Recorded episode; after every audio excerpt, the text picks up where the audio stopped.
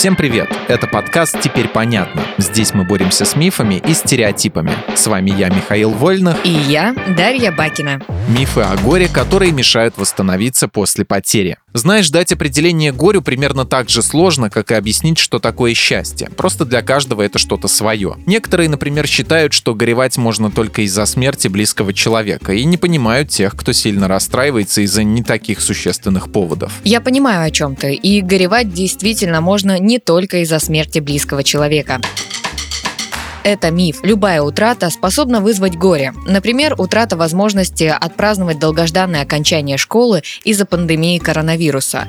Утрата отношений и того будущего, которое вы представляли вместе с партнером. Смерть знакомого или общественного деятеля. Даже трагическая гибель незнакомца. Все это может стать причиной горя. В том-то и проблема. Зачастую мы привыкли считать, что из-за таких поводов горевать не стоит. Что есть люди, которым гораздо тяжелее, чем нам, а значит нам нужно просто взять себя в руки. Такое отрицание эмоций не приводит ни к чему хорошему. Полностью согласна. То, что мы в чем-то счастливее других, не обесценивает наши текущие переживания. Нужно быть добрее к себе и принимать свои ощущения. Пока мы не признаем, что переживаем тяжелый период, нам труднее будет двигаться к исцелению. Вот, кстати, еще один популярный стереотип. Если я рано вернулся к привычной жизни, значит мне все равно. Ты прав. Это заблуждение, не имеющее ничего общего с правдой. Если человек периодически радуется мелочам или получает удовольствие от своих обычных дел, это еще не говорит о том, что утраченное для него не имело большого значения. Такие моменты совершенно естественны и не умаляют горя. К сожалению, этот миф настолько укоренился, что когда человек проявляет мало внешних признаков скорби, его считают неправильным. Не существует правильного способа горевать.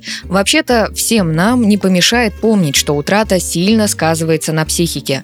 И тот факт, что у человека есть силы заниматься повседневными проблемами, проблемами – это повод для гордости. Хотя бывают случаи, когда слишком быстрое возвращение к своей привычной жизни – это признак эмоционального ступора. В таком состоянии человек не чувствует ничего. Этот психологический механизм помогает пережить сильное потрясение, но чаще всего подавленные с его помощью эмоции все равно проявляются, только с отсрочкой. А еще некоторые уверены, что если кто-то горюет слишком долго, с ним что-то не так. Это ерунда. Повторюсь, не существует правильного способа горевать.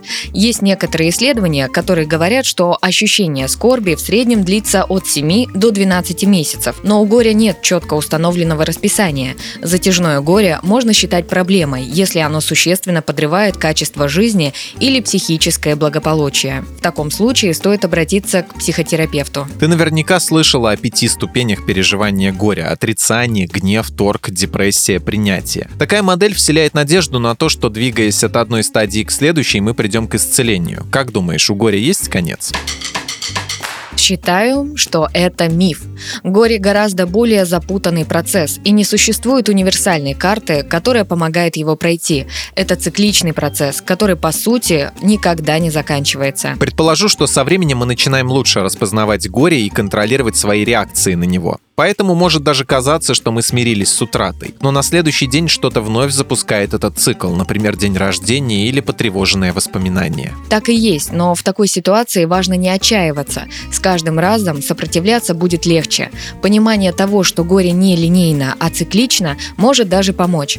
Потому что с такой точки зрения не нужно заканчивать одну главу жизни, прежде чем начать другую. Не нужно закрываться от всего нового, пока исцеление не наступило. Можно попробовать совместить эти два процесса и, возможно, восстановление пройдет легче. В этом выпуске мы использовали материал Елены Евстафьевой и благодарим автора за классное разоблачение популярных мифов. Полная версия текста на сайте Лайфхакера. Подписывайтесь на подкаст «Теперь понятно» на всех платформах, чтобы не пропустить новые эпизоды. Ставьте ему лайки и звездочки, это помогает узнать о нас новым слушателям. Свои впечатления о выпуске оставляйте в комментариях или отзывах в приложении. А еще в описании вы найдете ссылку на наш опрос. Пройдите его, чтобы мы могли лучше узнать о вас, ваших предпочтениях и стать еще лучше. И помните, что новая порция разоблачений уже на подходе.